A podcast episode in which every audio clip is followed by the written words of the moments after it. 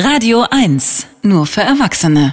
Ja, ich weiß, Pünktchenmuster, das hört sich irgendwie piefig an. Im Fashion-Jargon heißt es auch etwas cooler Polka-Dots. Polka-Dots sind das Markenzeichen einer der wichtigsten zeitgenössischen Künstlerinnen Japans, Yayoi Kusama. Weiße Punkte auf roten Grund oder umgekehrt, gedruckt auf Stoffe. Damit überzieht sie Wände, Möbel, sogar Straßenlaternen und sich selbst.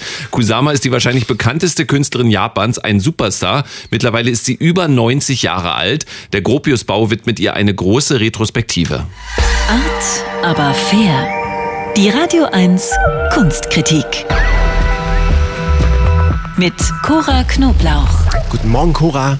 Guten Morgen. Ich habe aber nichts an mit so Polka-Dots. Ich habe nicht mal sowas, ehrlich gesagt. Ja, Kusama hat ja Polka-Dots, also kleine und große Punkte, zu ihrem Markenzeichen gemacht. Das hört sich jetzt erstmal vor allem ja, dekorativ an. Was ist darin denn, Cora, so spannend? Naja, also Wände und allerlei Gegenstände mit knallroten Punkten zu überziehen, ist an sich jetzt nicht so interessant. Aber an der Künstlerin selbst sind mehrere Dinge sehr interessant. Die Frau ist 92 Jahre alt und sie hat diese Polka-Dots schon vor einem halben Jahrhundert zu ihrem Wiedererkennungsmerkmal gemacht. Ehrlich gesagt fallen mir nicht so viele Künstlerinnen ein, die so früh, also wirklich in den frühen 60er Jahren, so konsequent sich selbst zur Kunstfigur gemacht haben. Kusama hat sich außerdem auch von Anfang an innerhalb in diesen Räumen, die so von Punkten übersät sind, ähm, auszustellen darzustellen, wie ein Model zu inszenieren und sich selbst fotografiert, also lange bevor es das Wort Selfie gab. Sie hat also konsequent an dieser Selbstinszenierung gearbeitet, als es das noch gar nicht gab, eigentlich noch vor Andy Warhol. Und sie machte das gegen beziehungsweise mit vielen Widerständen, denn seit mehreren Jahrzehnten lebt und arbeitet sie in einer Psychiatrie. Ja, das ist eine Hammergeschichte. Wieso lebt sie denn in einer Psychiatrie? Ja, also wer diese unglaubliche Lebensgeschichte von Yayoi Kusama mal nachlesen will, dem lege ich unbedingt ihre Autobiografie ans Herz. Die heißt Infinity Net. Zusammengefasst liest man dort eine junge Frau, die in einer streng lieblosen Familie in Japan aufwächst, in den 20er Jahren psychischer und auch sexueller Gewalt ausgesetzt ist. Die beschließt dann, erfolgreiche Künstlerin zu werden und geht Ende der 50er Jahre alleine nach New York.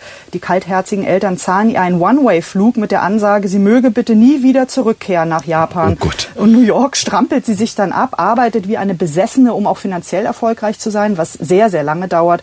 Und stattdessen landet sie immer wieder in Psychiatrien, denn Halluzinationen und Psychosen begleiten sie seit ihrer Kindheit und da macht sie auch kein Geheimnis draus. Ey, das ist eine krasse Lebensgeschichte und diese ewigen Punkte immer und überall sind sowas ja, wie eine Therapie oder Ausdruck einer Psychose? Beides, würde ich sagen. Ihr Dauerthema ist die Unendlichkeit und das Universum und dafür schafft sie sogenannte Infinity Rooms, also Unendlichkeitsräume und die zeigt auch der Gropiusbau.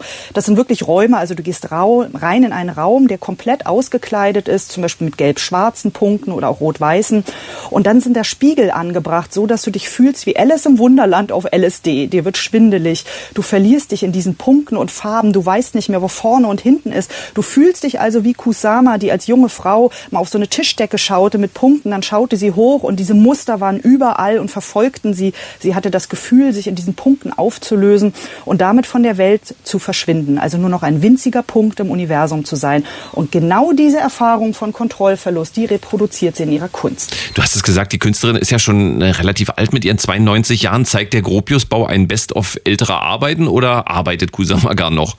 Ja, und wie? Die hat sogar viele Gemälde. Sie malt nämlich auch extra für Berlin gemacht. Und auch einen dieser Infinity-Räume hat sie ganz neu für diese Schau gemacht. Den gab es noch nie zu sehen.